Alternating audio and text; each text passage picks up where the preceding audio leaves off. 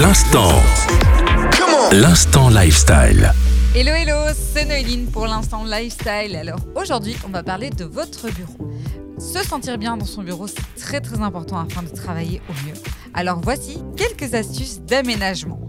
Pour se sentir bien dans votre bureau, privilégiez la couleur verte. Alors oui, c'est un peu facile à dire, mais la couleur verte est une couleur dite neutre, donc elle n'est ni chaude ni froide, et elle permet d'absorber les énergies négatives. Alors si vous voulez être sûr de travailler correctement et d'être dans un bon mood, je vous conseille de peindre tous vos murs en vert. La deuxième astuce, c'est le mobilier sobre en matière naturelle. Qui dit matière naturelle dit effet bois, bien entendu.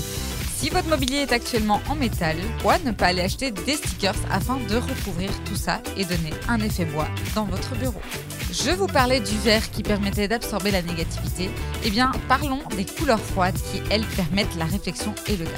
Si vous avez tendance à être déconcentré et à aller regarder à gauche à droite alors que vous êtes censé travailler, bien entendu, n'hésitez pas, changez tout ça, redécorez votre bureau en utilisant des couleurs froides.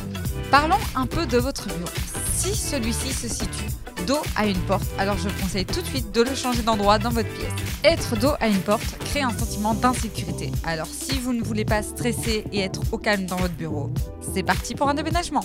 La dernière petite astuce que je peux vous proposer, c'est de mettre un max de plantes dans votre environnement, dans votre espace de bureau, puisque celle-ci élimine la pollution électromagnétique. Sachant qu'on utilise tout le temps des ordinateurs à l'heure actuelle, c'est peut-être pas plus mal.